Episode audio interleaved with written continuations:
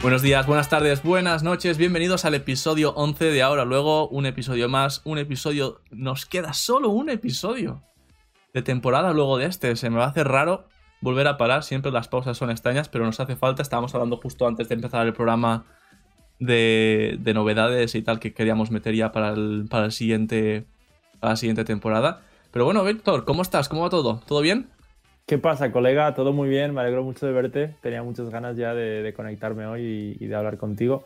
¿A ti cómo te va? Muy bien, tío, eh, colega, además, colega, algo que, que, me gusta mucho decir a mí. Yo soy muy de decir colega, tío. Eh, pero sí, muy bien, la verdad, una semanita más, muy normalita. Eh, han pasado cosillas malas, te las voy a contar luego cuando te diga cosas malas. Pero te vas a reír, no son cosas malas de, de tristeza, son cosas malas de, de risas y. Pero bueno, Yo tú... tengo muchas ganas de, de tocar eso hoy. Sí, ¿tienes eh, ganas de tocar eso? Si quieres, vamos directos a, vale, a va. esa parte. Vale, lanza, ¿quieres lanzar tú? ¿Tienes ganas? ¿Se te ve con ganas? Sí, sí. Lo, lo bueno, pues eh, esta semana fue el, el, cumple de mi hermana y pues lo que es ese viernes. Eh... Los que hayáis visto la story de Víctor es brutal. La story de Víctor felicitando el, el cumpleaños a su hermana era oscuridad, todo negro, no se veía nada y se escuchaba. Chris, ¿estás despierta? ¿Eh? ¿Estás despierta? ¿Qué dices? ¡Feliz cumpleaños, tía! ¿Pero tú eres tonto? me podía... Sí, me pude reír. Fui... Eh, sí, fue... Lo que estaba grabando con Snapchat y, y, fui ahí a la habitación, la abrí... Le dije que fue el primer... En principio fue mi padre que le escribió por el móvil, pero sí, fui, fui yo el primero en, en despertarla. No era tan pronto, eran las 8 y cuarto. Digo, ya un viernes ya, ya te toca ponerte en pie. Pero ese día estuvo muy bien. Eh, luego por la tarde le cantamos, vinieron mis primos y eso. Eh, y mi madre hizo chocolate, hubo panetones, ¿sabes? Un, un, día muy bonito. Y lo malo es un poco diferente. Te tengo que poner algo en el móvil. Se va a escuchar raro, ¿no? Pero, a ver, escucha esta palabra, ¿vale? A ver, lo pongo aquí. Estoy escuchando. ¿Se ha escuchado? Vale, otra. One Ankan. One Vale, ahora esta. Bueno, una más, una más. One Hood. One Vale, y ahora esta. One Parhatsabodi. No, ya te estás pasando. A ver, estoy intentando aprender cosas del tailandés. Ay, ostras. Pues los días de la semana todos empiezan con one, ¿no? Das one, dicho one algo, one otro. Y es one y una o dos sílabas. Pero es que el jueves, no sé por qué, tiene seis sílabas después del one, atento. Juan Parhasabodi. Juan Parhasabodi. O algo así. Mira, eh, este, me está matando y estoy eh, súper frustrado. No me aprendo los números, no me aprendo nada. El, eh, no sé si es como el vietnamés, pero el vietnamés, un amigo mío es australiano, pero sus padres viven en Vietnam porque trabajan para National Geographic. Y y él ha ido muchas veces a Vietnam y me dice, es imposible hablarlo porque es que tienen muchas vocales y dependiendo de la entonación de la vocal, eh, eh, significa una cosa, significa otra. El tailandés tiene 44 consonantes, 18 vocales y 5 tonos. Eso es, eso es. Los tonos es que importan tonos. mucho y muchas veces los tonos nosotros ni los diferenciamos.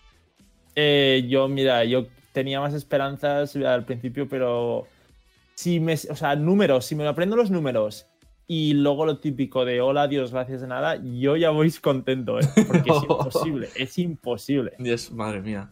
Bueno, poco a poco y cuando estés allí, pues al final la oreja se acostumbra también mucho más, ¿no? Eso espero. Y si no, pues al inglés y para adelante. Y con el móvil, le- con el móvil por ahí. Con el móvil y a ver que si hay suerte, madre mía. Es lo que nos salva el, el- el Maps. Acuérdate de que. El Maps, digo yo, el Google. Acuérdate de tra- traducirte. Sabes que puedes sacar fotos y que te traduzca las palabras en directo, ¿no? En la cámara. Sí, lo Vale, sé, vale. el traductor de Google ahora hace- lo tengo. Tengo niños de clase de inglés que creen que ellos, mira, lo he hecho así, lo he hecho así, qué rápido. Y yo, ya, pero así no aprendes. Claro, claro. Pues bueno, si quieres te, te digo yo. Sí, sí, adelante, era yo, eso yo. yo a lo bueno, pues que me está gustando mucho el máster, la verdad. Estoy súper contento con las clases, aprendiendo mucho, sigo con ganas, llevo todo al día. Creo que en mi vida he estado un mes y pico de curso con todo al día, pero sí que contento. y lo malo, tío, una cosa que me pasó el miércoles, creo, ¿no? o el miércoles o el martes fue. Aquí ha nevado mucho, no sé si habéis visto que en todo el noreste americano ha pasado una ventisca, ha nevado una barbaridad, 12-15 centímetros, pero aparte nieva, llueve. eh, aquí el, el- el clima no tiene sentido. O sea, yo el otro día estaba nevando desde las 12 de la tarde hasta las 6 de la tarde. A las 6 de la tarde paró de nevar como una hora y a las 7 y media, 8 de la tarde se ponía a llover porque a las 8 de la tarde, cuando ya se había ido el sol, la temperatura había subido 5 grados, lo cual no tiene ningún sentido. Se puso a llover durante dos horas, luego bajó la temperatura otra vez 5 grados Hiela, y se puso a nevar encima y se, y se heló todo. O sea, ahora mismo son capas de nieve y hielo y nieve y hielo. Eh, yo vivo en Columbus, en Ohio, Iriarte. Y... Nada, Por saqué... Cristóbal Colombo. Eh, sí, sí, que de hecho querían cambiarle el nombre, el nombre a la ciudad porque esto de ahora la cancelación Sí. de la sí. historia no les gustaba el nombre de la ciudad ahora, pero creo que se ha muerto un poco el movimiento este. Pero bueno, vuelvo al tema. Saco a mi perra al... a, pues a hacer de vientre, a mear y tal, ¿no? A hacer potty, que llaman aquí. Y claro, yo salgo pues con mi bolsa en la mano para recoger pues su, su de vientre. Lo recojo todo bien y cuando nos estamos saliendo al, al pasillito para volver a casa, me resbalo en el hielo. Me resbalo en el hielo y tú piensas que yo estoy en ese momento intentando hacer el nudo a la bolsa de, de la caca. Me resbalé. Te resbalas hacia atrás. Me resbalé hacia el lado. Por suerte me resbalé y fui capaz de caerme al lado, no caerme de espaldas. Pero claro, yo tenía la bolsa en la mano aquí y al caer, sin querer, por como caí, mi mano hizo así. ¡Uh! Tres dedos rompieron la bolsa y entraron dentro. ¡Ah! No, ¡Qué angustia me entró en el momento! Yo no noté, no noté ni la caída, lo único que tenía eran ganas de vomitar, todo calentito. ¡Qué asco! Estaba, tío, estaría muy calentito ¡Oh, eso. madre mía! Que encima la mano que se te hiela porque estás a menos 5 grados fuera esperando a que, a que cague. La mano Oh. toda fría y cuando... Madre mía, qué asco, tío. Luego intentando entrar, tirar la bolsa donde no puse pasar nada. lava- Me lavé las manos creo que seis veces. tío. Me lavé las manos, vamos, como en mi vida. Qué asco, tío. Qué asco. Peor que el COVID, ¿no? Madre mía, madre mía. Pero bueno, eso fue lo malo que me ha pasado esta semana. No, eh, qué mala suerte. Sí, la verdad Pues, es que... Hablas tú de caídas hoy, eh, para los que les interesa. Me caí en la nieve, lo cual tuve mucha suerte. O sea, cuando caí, todo mi cuerpo cayó en, en suave. No caí en el, Pues- en el, en el concrete. en- Hoy Sa- Sarah Cemento. Sjöström, o- hoy Sí. o ayer, una de las mejores nadadoras del mundo, eh, compitió, ha hecho 24-0 en un 50 libres, que para una mujer es una bestialidad de tiempo. eh, seguramente, pues, una tipa que ya tiene oros olímpicos, que iba Récords a del ganar. este-. Pues después de hacer esa marca, se ha resba- ella es sueca, entiendo que está en Suecia, se ha resbalado y se ha roto eh, el húmero en- a la altura del codo. Mal, ¿eh? Mala suerte. Mal, además. No sé, no sé cómo es la capa. ¿Tú crees que los deportes tipo, por ejemplo, motociclismo, en los que los la gente está más acostumbrada a caerse, a romperse cosas, se recuperan más rápido de este tipo, o deportes de contacto se recuperan más rápido de este tipo de lesiones que deportes de no contacto? No lo sé. Lo que, lo que sí que eh, sé es que lo de los motoristas es una locura. Sí. Ya sin estar al 100%, volverte a subir a una moto sabiendo que si te... Lo oímos muchas veces, si este motorista se vuelve a caer y cae en ese hombro, eh, y lo estamos viendo ahora con Mar Márquez, pero no sé, eh, no sé qué decirte. Bueno, no pasa nada. Yo creo que, pues sí, dice Beatriz que fuerza más. También es un movimiento diferente. Obviamente, un nadador sin un brazo no, no, no puedes nadar. No es, no es que, No, no, no. es que sea una lección, pero bueno. Además, si lo queréis ver eh, en el Instagram que ha puesto fotos, se nota un poco como, como el hueso. Hay, hay un bulto que ahí no tendría que estar. Ya, ya, ya, ya, ya. Mañana la operan, creo, así que mucha suerte, que nos escucha seguro. Sí, muchísima suerte que no le pase lo de Mark, que al final Mark ha tenido muy, muy mala suerte con el tema de, de las operaciones, más que con la Sí. caída en sí. Pero bueno, Pero eh, bueno. estábamos hablando antes que voy a empezar yo hoy, porque la semana que viene el invitado lo va a traer Víctor, y así nos coordinamos en empezar uno primero y otro primero. y me has dicho que hoy tienes algo muy chulo, ¿no? Yo tengo algo que a mí me interesa, a mí me interesa mucho esto y ya lo sabes que yo soy un gamer ávido, ¿no? Que me gusta muchísimo. Sí. Así que aquí te lo voy a contar. Eh, te voy a hablar de speedrunning. Speedrunning, para los que no lo sepáis, que estéis por el chat eh, y que los que nos escuchéis, obviamente, eh, es, es, una categoría dentro de los juegos que la gente se inventó en algún momento, que es cómo, quién es el más rápido en pasarse este juego. Eso aparte luego derivó en categorías, ¿no? Eh, ¿Quién se pasa más rápido este juego consiguiendo todos los objetivos? ¿Quién se pasa más rápido este juego eh, sin morirse? ¿Quién se pasa más rápido este juego o este nivel de este juego? Empezaron a crearse ¿no? como subcategorías, diferentes categorías, apartados, etcétera, divisiones. Mario y Pokémon son los que más eh, me, me vienen a la cabeza y Sonic Sí. a lo mejor de juegos que... de hecho, que- Pokémon la- creo que se lo han pasado en 15 minutos, en una cosa así. Es una Sí. locura. Hay, hay categorías con glitches, que quieren decir que han encontrado un- algo que está roto en el juego y puedes explotar eso para pasártelo más rápido. Puedes saltarte niveles directamente. Hay gente que sabe subirse como a una cúpula del mapa para pasarse corriendo el mapa por encima sin pelearse con nadie. Cosas muy extrañas, ¿no? Entonces hay diferentes categorías.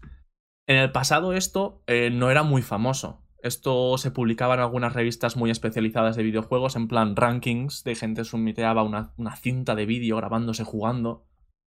Eh, luego pues empezaron websites, ¿no? Webs, pero claro, la gente tampoco las, las visitaba, tam- a no ser que te interesara eso, no lo visitabas. Pero con YouTube, Twitch, etcétera, pues ahí ya empezó, empezó a, a popularizarse, ¿no? La gente empezó a decir, ostras, pues cómo juegan estos chavales, cómo me gusta este juego, y este tío lo hace muy bien. Qué rápido. No, sí, no, la verdad es que hay, hay algunas cosas que son locuras. Pero lo que os digo, que millones de seguidores en YouTube y en Twitch, eh, que cuando se ponen a streamear, pues voy a intentar pasarme este juego lo más rápido posible. Pues se ponen cientos de miles de personas a verlos en directo. Pero, claro, con esta popularización se ha generado un incentivo real por intentar ser el mejor, porque puedes vivir de esto. Ya no era solamente un... un, Pues mira, soy el más rápido en esto, enhorabuena. No, ahora es, si soy el más rápido, lo hago bien y soy medianamente entretenido, puedo hacer un canal de YouTube, puedo dejar mi trabajo, puedo dedicarme a esto de por vida. Entonces, con esto han venido los tramposos. Con esto han venido gente que ha hecho trampas y que les han pillado. Entonces han generado como diferentes paneles, moderadores que van revisando las, las speedruns que se envían al portal, ¿no? Donde se guardan todas y donde salen los rankings y las quita muchas veces. Este, ¿Cómo se les pilla? ¿Cómo se les puede pillar? eh, te, pues te voy a explicar un ejemplo ahora, dependiendo de lo que hagan, etc. Pero bueno, eh, hoy te voy a hablar de Dreams. Dreams, si alguien conoce Minecraft, es el speedrunner más seguido de la historia en cualquier juego. Tiene 15 millones de seguidores en YouTube y creciendo todos los días. Es una barbaridad. Eh, y él ha sido acusado de hacer trampas. Y le han quitado 6 attempts, 6 intentos al, al récord del mundo de Minecraft. Que es mucho. Eh, se le acusó de haber cambiado el código fuente del juego para darse más suerte. Es de lo que se le Suerte. Suerte. Es de lo que se le ha acusado. Ahora te explico un poco de eso, ¿no? Mira, de hecho, te voy a saltar a esta parte primero, que tendrá más sentido. Eh, Minecraft, ¿vale? En este año pasado sacó una versión nueva del juego, la 1.16. Y esto- Bedrock o Java. eh, Java. Y esto, y esto sacó una categoría nueva que iba a cambiar mucho cómo se iba a, a, a conseguir pasarse el juego. Porque ofrecía un sistema de comercio con un enemigo nuevo que se llamaba un piglin. Tú vas al piglin, le tiras un, un lingote de oro, un, un gold ingot, y Sí. él te devuelve un objeto random. Tienen como una lista de diferentes objetos con diferentes pesos de las probabilidades de que te toque, y ellos te devuelven uno. ¿Qué pasa? Esto ha aumentado mucho el, lo que llaman ellos el RNG. El RNG es el Random Number Generation. Es la suerte que tengas de que te toque justamente el objeto que tú necesitas, porque ellos solo necesitan un objeto, que son las perlas de Ender. ¿Qué pasa? Para pasarte el juego de Minecraft, tú necesitas tener de encontrar un portal que te vaya al end, al fin, tener 12 ojos de end y pues puedes matar al dragón. Para tener esos 12 ojos de end necesitas dos... ¿Ojos o perlas? eh, eh, se llaman ojos de end porque los ojos de end son la combinación de las perlas de end Vale. y otro material que se llama eh, polvo de fuego. O sea, necesitas dos materiales para, para generar un ojo de, de end y 12 ojos de end Si tienes mala suerte, porque hay también un poco de variación, pero bueno, da igual, vamos a decir 12, ¿no? ¿Qué pasa? Esto genera dificultad no porque el juego sea más difícil, sino porque tienes que tener suerte. O sea, tú puedes hacerlo todo perfecto, llegar al, al momento donde te vas a comerciar y tener tan mala suerte que has, perdi- que has perdido, ya no ¿Estás puedes. obligado a comerciar? Para hacerlo lo más rápido posible, sí. Ah, vale, vale, de acuerdo. O sea, a- ahora mismo, sin ser un, un comercio perfecto, el récord ha bajado 5 minutos. O sea, bajó de 20 minutos el mejor en la última edición de Minecraft, ahora es 14. 14 y pico. Entonces, se ha notado mucho que aunque sin ser perfecta la- la- el intento, bajó un montón del tiempo.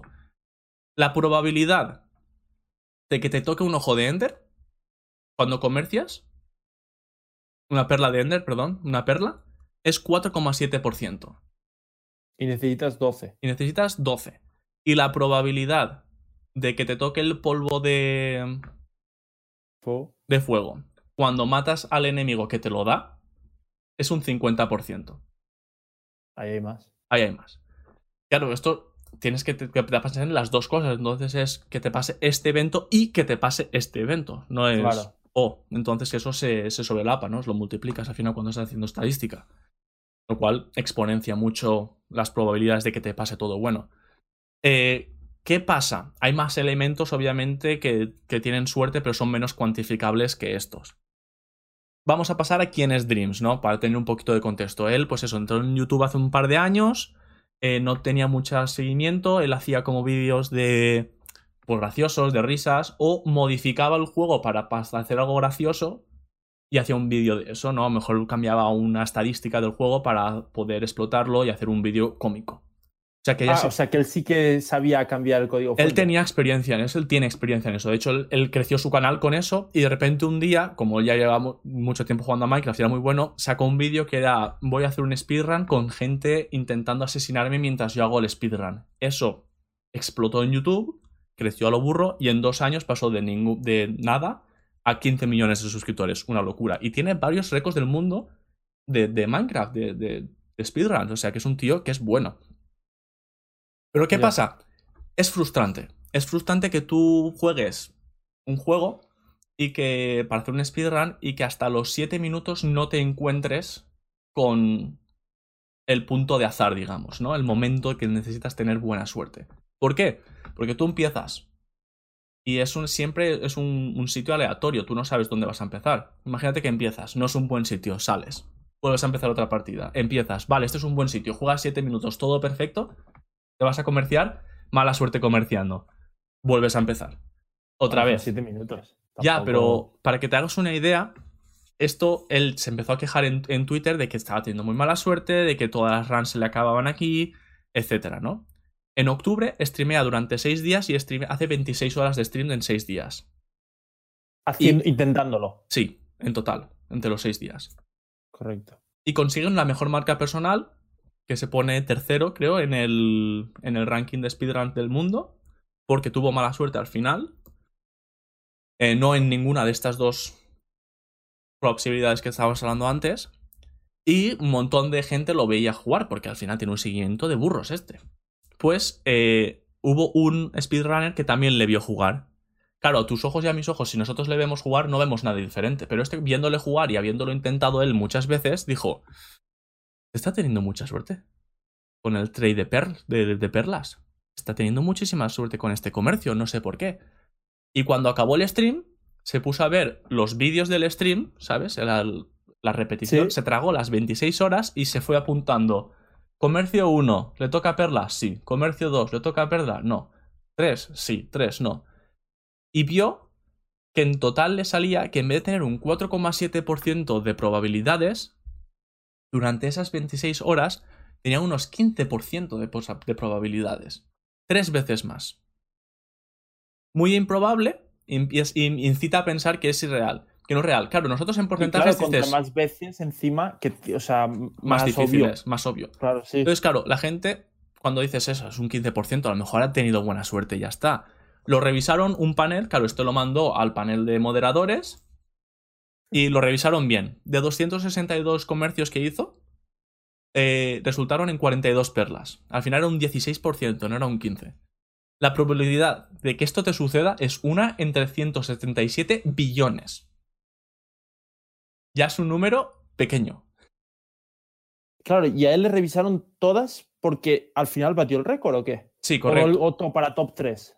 No, él le revisaron todas porque aunque tú, con- conforme tú sum- mandas un tiempo al ranking, ese tiempo es susceptible de que vaya a revisarse por, por veracidad. Da igual que sea el primero, que sea el, el décimo, ¿sabes? No, no Vale. puedes someter cosas que sean mentiras. Pero no se pararon aquí y dijeron, bueno, tú has visto solo de las perlas, nosotros vamos a buscar también lo del enemigo que suelta el polvo de fuego. Y resultó también inusualmente alto, un 70%. Viendo las veces que mató enemigos y que lo soltaron, era también una posibilidad entre 113 billones.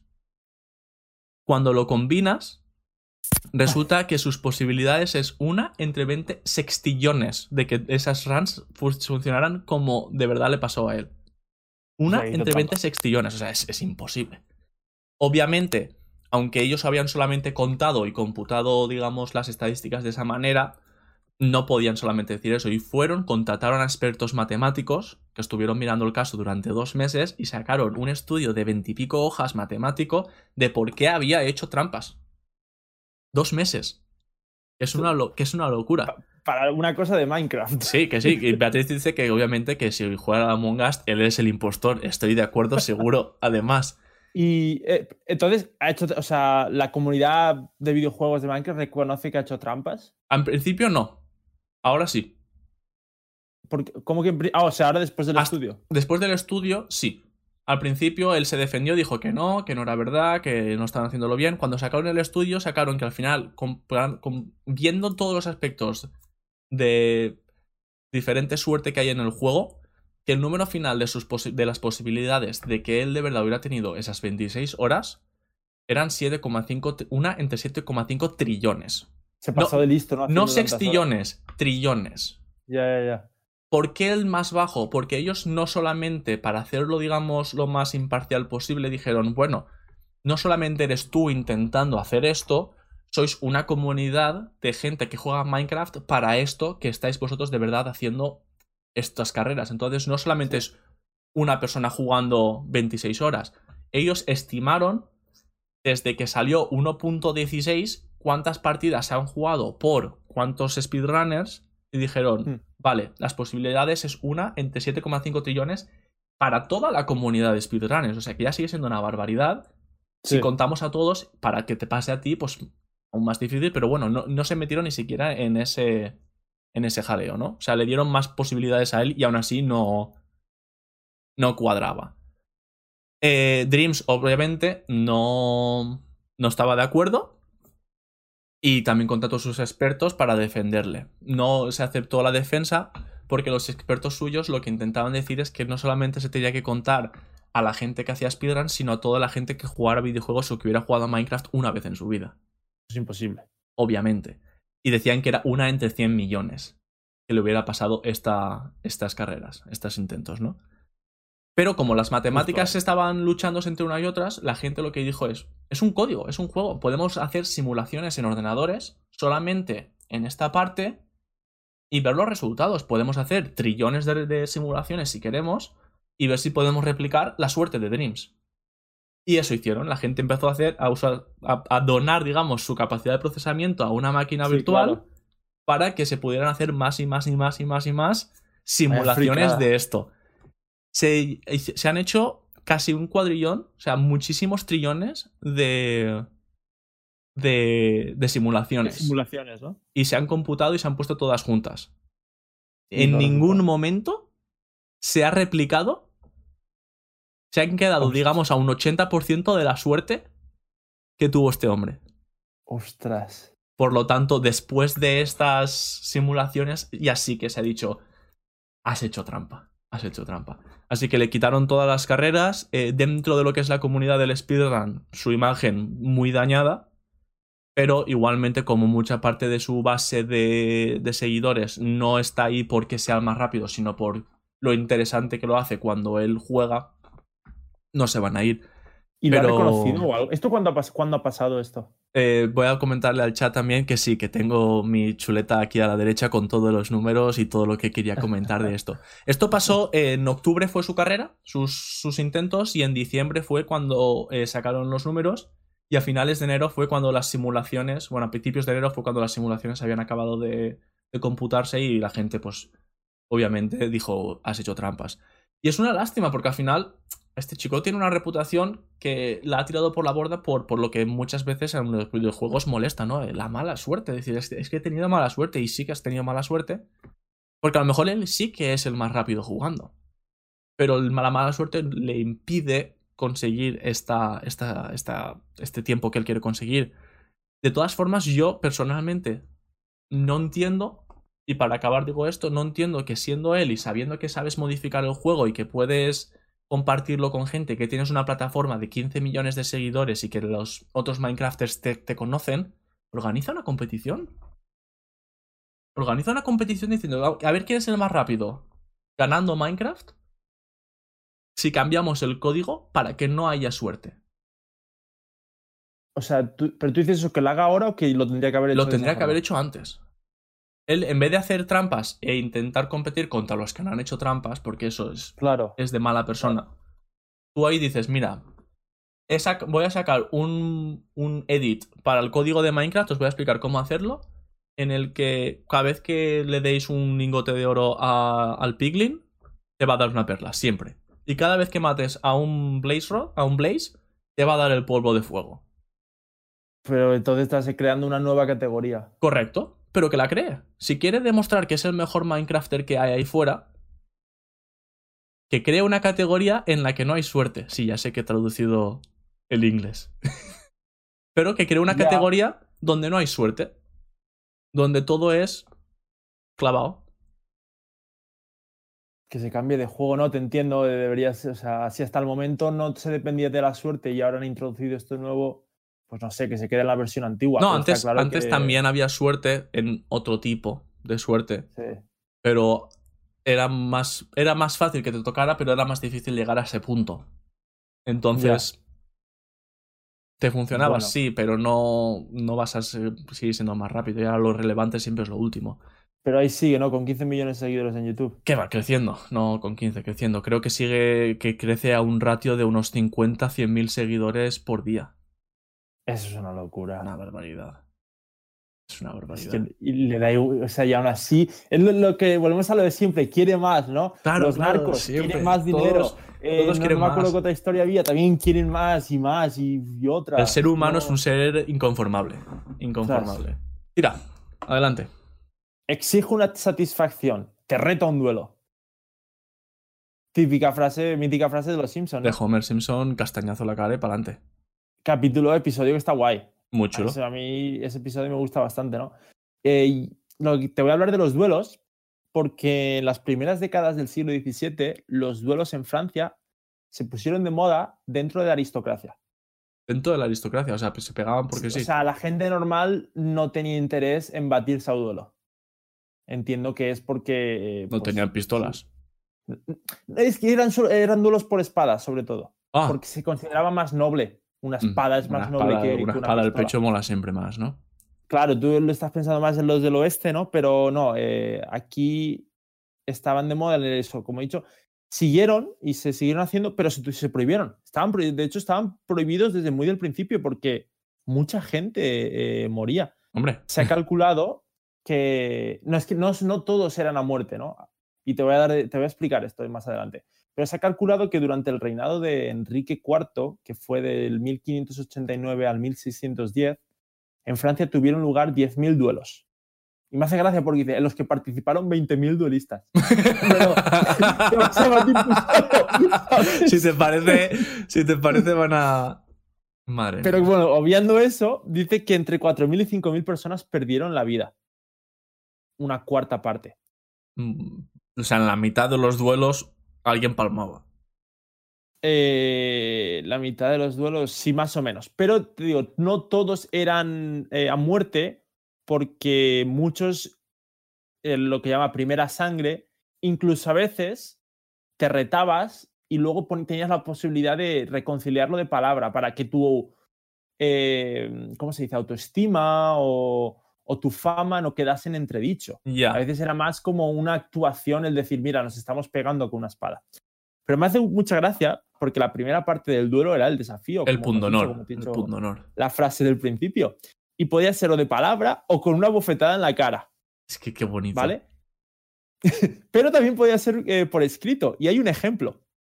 El ejemplo sería, tú mandas a, pues, a un vasallo tuyo, a un sirviente, y en la carta le, dices, mira, ves a, este, a esta casa que hay alguien que, que le quiero retar un duelo. Y ponía algo así, señor, os invito por este billete a hacerme el honor de verme con la espada en la mano para hacer justicia de la muerte de mi padre. Este gentilhombre, el que lleva la carta, me encanta la palabra gentilhombre, os conducirá al lugar en el que me encuentro con un buen caballo y dos espadas de las que podréis elegir la que más os convenga. Y ahí ya te... Pues Ya- eso, ya quedabas hacías- retado. ya hacías tú lo que querías. Y claro, porque al estar prohibidos, intentabas hacerlo fuera de la ciudad o en un lugar apartado. Pero pasaba mucho que se acababa descubriendo. Y tú podías ganar un duelo que te juzgaban y ibas a la horca, si, sobre todo si le habías matado al otro. Que ya La me horca. Sí, no, e- eran, eran así como, como morían y, y Pero- cómo se eh, zanjaban los asuntos en la época. Yo creo que iría la, Eh, la ruta de Homer Simpson y la bofetada, ¿eh? Le reto un duelo. Tengo, tengo luego dos casos de, de duelos de la época, pero algunos detalles más. Eh, Lo más dicho, lo de los pistola versus espada. Habían duelos a pistola, que en aquella época una pistola tenía una carga. Mm, Evidentemente Claro, no había claro. un cartucho. Eh, tenías Eh, un tiro. Disparabas una y habías perdido. Una bala redonda, ¿no? Entiendo. Encima. Sí, correcto. Eh, pero la arma preferida era la espada. Y de todas las variantes que hay, no sé si te viene a la cabeza la, la típica de los mosqueteros, ¿no? Que se llama espada ropera Sí. que es finita, y pese a que era o es la más mortífera, eh, una herida no causaba mutilaciones. Claro, esa espada no corta. Es para solo- pinchar. Solo, pincha, ¿no? Es que te pincho, que te pincho. ¡Ah! Te pincho. ¡Tiene un euro! ¡Te pincho! Sí, sí, sí, tal cual. Y, y los duelos evolucionaron. Eh, Como los Digimon. Al- más o menos, porque tenía que haber siempre eh, un común testigo o padrino. En el francés los llamaban segundos. Y no solo se limitaban a acompañar al duelista y ver que las reglas se respetasen, sino que tu segundo se batía con el segundo del otro y si le ganaba, se podía unir a ti y eras ya dos para uno. ¿Sabes lo que te quiero decir? ¿Qué dices? que sí, que sí. Eh, o sea, tu segundo le bate a tu rival, entonces puedes ir, pueden ir dos a por uno, e incluso se ha visto. Y aparece el segundo con una silla. tipo WWE. Pero se- ha visto que los. Claro, yo entiendo que esto eran pues aristócratas de la época, sirvientes, no sé hasta qué punto tú estabas obligado a hacer de segundo. Ya- porque ya, que a mí qué más te da que tu señor se haya metido en el asunto, ahora estás pringado. Y se ha visto que el segundo siguen batallando, los señores se han eh, llegado a un acuerdo, los otros han seguido y uno ha muerto, pese a que el duelo principal Ya había acabado, no valía para nada. ya había acabado. Eh, entonces se ve que allí la vida y la muerte les daba, les daba un poco igual. El honor por Eh, encima de todo. El honor por Claro, encima el, de el todo. honor por encima de todo. Y además de las posibilidades de reconciliación, eh, como, como he dicho, podían, eso, para quedar bien, pues mira, eh, nos cruzamos un poco, te, hiero un poco y, mira, ya podemos decir que nos hemos pegado y, nuestro honor eh, no queda en entredicho. Un caso en particular, 3 de mayo de 1808, eh, había un, grupo que se congregó para en la calle, en la calle, este pasó en la calle, este no, no se fueron, porque dos señores, Monseigneur de Grandpré y Monseigneur de eh, ¿Piqué? entiendo que tata- sí, Piquet, Yo. eh, los dos compartían los favores y la cama de una de las bailarinas más famosas de París, Mm, Ya. la señorita Tirevit. Ahí. Claro, y como era de esperar, pues eh, uno de los dos se acabó enterando y le retó a un duelo al otro. Pero no fue un duelo cualquiera, fue un, duelo en globo aerostático, ¿A tiros? con un tiro. Y este- cada uno tenía un trabuco, también buena arma el trabuco, eh, Y la condición era que, bueno, cada uno en un globo, globos idénticos, tardaron un mes, en- un mes en fabricarse los globos. Y dentro del globo había alguien que conducía. O sea, su segundo en este caso era el que conducía el globo. Ahí los segundos no se pegaban. Hasta que no llegasen a 600 metros no se podían disparar. La situación es a las 9 de la mañana, despegan, y cuando llegaron a la altura establecida, que no estoy muy seguro en esa época, como sabes, cuando estás a 600 Ya, yo metros, tampoco estaba pensando. Te pones a hacer globos- trigonometría diciendo. los globos estaban a unos 80 metros de distancia. Eh, Piqué disparó, falló el tiro. Pero Grand Prix, el otro, fue un poco más listo Y le dio no globo. le apuntó a él, apuntó al globo. ¿Vale? Le apuntó al globo, el globo se fue deshinchando y se estrelló y murieron tanto el otro, el Piqué este, como, como el Bueno. pobre otro hombre que conducía el globo. Y, eh, y ahí se- y claro, murió y ahí se acabó ese duelo. Uno de los duelos más curiosos. ¿no? El Yo cuando estaba diciendo un globo, digo, ¿y por qué no le pegas un tiro al globo? Yo pensaba que me ibas a Pues decir que los dos le pegaron un tiro al globo y, y las dos partes murieron. Hubiera sido muy, Es que me- un colofón muy bueno. Me parece increíble. O sea, entiendo que los trabucos y en esa época las, las armas no eran fiables en cuanto a puntería. Eh, Era ah, más. Nos comentaban por el chat también, Juan nos ha comentado que la gente aprovechaba para suicidarse con duelos falsos. Que estaba súper eh, penado suicidarse, aparte de una, la época, iglesia, ¿no? una época tan moderada por la eclesiástica. Y, y que la gente, pues eso, se ve que aprovechaba duelos y decía, vamos a hacer un duelo, me matas. No te voy a hacer nada.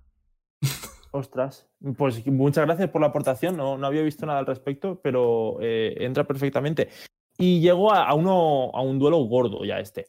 Eh, siguieron durante, durante siglos, eh, porque este fue, claro, yo he dicho principios del siglo XVII, este fue en el, mil, en el año 1800, eh, ahora otro un poco antes, en el 1794, pero fue un duelo que duró 19 años. Y te explico por qué. A ver, esto es en la, en la ciudad de Estrasburgo, había un burgués, eh, un chaval joven, Bloom, que se cruzó en el camino de un capitán francés del ejército, el cual tenía fama de muy mal beber y de pendenciero. No sé lo que es pendenciero, pero entiendo que es como de, de chul- chulito, de sí, chulasco, ¿no? tiene tinta de, de, de meterse en problemas. de cruzate y te y pego. este capitán, sí, y este capitán le provocó al otro, al joven, y el joven cayó en la trampa de retarle a un duelo. ¿Qué pasó? Que el capitán mató al joven de la ciudad. En teoría estaba en su derecho porque la habían retado, pero toda la población, toda la ciudad estaba en su contra. Y a los pocos días había una recepción eh, en la ciudad y el jefe del- de esa parte del ejército eh, le dijo a, a alguien, eh, a un capitán, a otro capitán, le dijo, mira, asegúrate de que él no entre porque si no se puede, se puede liar la cosa. El Fournier este, que acaba de matar a alguien, intentó acceder a la cena, a la gala, al banquete, como quieras llamarlo. Dupont no le dejó y le retó un duelo. Pero este, él, sabiendo la fama que tenía de tan buen duelista con, con pistola, dijo, vamos a hacerlo con espadas. Pues Porque, porque Dupont- el, el que reta no elige el arma, ¿no? Lo elige el otro. Enti- entiendo, entiendo que sí, elige el otro. Entonces, Dupont eligió la espada, se enfrentaron, le hirió y mientras caía, le volvió a retar de nuevo. Eh, Sí, sí, le volvió a retar. Y, y claro, pues se tiene que hacerlo otra vez. No sé si era el momento porque estaba herido o más tarde se volvieron a enfrentar. Aquí acabaron los dos heridos y hubo un tercer duelo. Y como en el tercer duelo se veía que, que esto no tenía final, pues llegaron a un acuerdo. Y el acuerdo consistía en que siempre que se encontrasen a una distancia menor de 30 leguas, que son 140 kilómetros, estaban obligados a recorrer la mitad de la distancia cada uno, encontrarse en el medio Y pegase. y pegarse. Pegarse con espadas hasta la primera sangre. Los dos eran parte del ejército. Entonces, si alguno de los dos, por necesidad del servicio, no se pudiese desplazar, el otro tenía que recorrer toda la distancia. Y por último, si, salvo por motivos militares, o sea, era la única excusa que podías tener. O sea, si estabas eh, obligado militarmente a hacer algo, te salvaba del duelo. Eh, y llegó a establecerse entre ellos una relación por carta en la que se felicitaban por, eh, ascensos, por victorias y... y Estoy muy contento de que te vaya bien, pero te voy a matar cuando te vea. Y, o sea, entonces surgió ese- esa relación eh, hasta que les tocaba eh, empuñar la espada. Incluso, y otra cosa que hicieron es que los dos respetaron siempre lo de la primera sangre. O sea, en el momento se te hiero, acaba el duelo, pero no, no has ganado, ¿no? Porque seguían, seguían ellos. eh, Claro, lo ellos de- cuando se peleaban, ¿se peleaban a muerte o a cuando había una sangre paraban? A primera sangre, pero entiendo que el momento uno perdía, pues le seguía retando al otro, daba igual. Es- es no que, tiene mucho Digo, sentido. si es a muerte y le puedes volver a retar, es, parece que sea como lo de Piratas del Caribe, lo de Parlé, ¿no? Que te van a matar y dices, no, no, no, Parlé, Parlé, yo me voy a dar con el Parlé". capitán. Así llegó hasta que en 1813 eh, eh, Dupont dijo, mira, yo me voy a casar eh, y quiero, quiero acabar con esto de los duelos, se acaba la tontería. Y ofreció hacer un duelo con pistolas, que era el arma favorita de, de este Fournier. Iba a ser en era un bosque, como era un bosque, una pequeña vallado, y habían dos puertas solo. Pues uno entraba por una, otro por otra, y tenían dos pistolas. O dos pistolas, dos disparos. Cada uno. Sí, eh, cada uno, gracias. En ese bosque pequeñito, entonces estuvieron al principio como siguiéndose uno al otro, intentando buscarse un poco, un juego un poco del gato y el ratón. Pero si pierdes te pegan un tiro en la cabeza. Efectivamente, hasta que Fournier se le acabó la paciencia y, y disparó y falló. Entonces, pues se quedó sin balas y el otro tenía dos balas, tenía la ventaja y, lo- y llegó a un punto que, que lo consiguió encañonar. Y le dijo, y le digo, perdón, tengo tu vida en mis manos, te perdonaré con la condición de que si me vuelves a retar, tendré dos disparos antes de que tú puedas abrir fuego. Que ya me dirás, Ya, dile, te perdono si, no me, si me prometes que no me retas nunca más. ¿no? ya, ya, ya. Pero bueno, ahí quedó la cosa y, ¿Lo aceptó? y pusieron fin a 19 años y 30 enfrentamientos. 30. Es- 30. En esa época, 30 heridas a sangre. eh, Ojo, ¿eh? 28 con espada y... Bueno, perdón, 29 con espada y el último a pistola. Y ahí se acabó. Madre mía. Hay, hay gente en la historia que son locos. O sea, no es normal. Ya estuvimos Tengo- hablando que en esa época lo más normal era morirse de una infección o una herida. Te- tengo que añadir que habían psicópatas que aprovechaban la excusa de los duelos para matar a Para gente. matar. Eh, en las notas que he leído al respecto, había- hubo, mencionan a alguien que había matado a 30 personas y la acabaron juzgando y, y por asesino. Hay alguien famoso que murió en, en ¿En un un duelo? duelo? Y es Alexander Hamilton.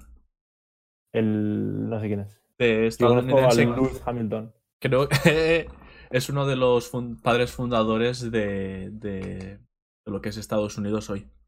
O sea, duelo en Estados Unidos, ¿no? Sí.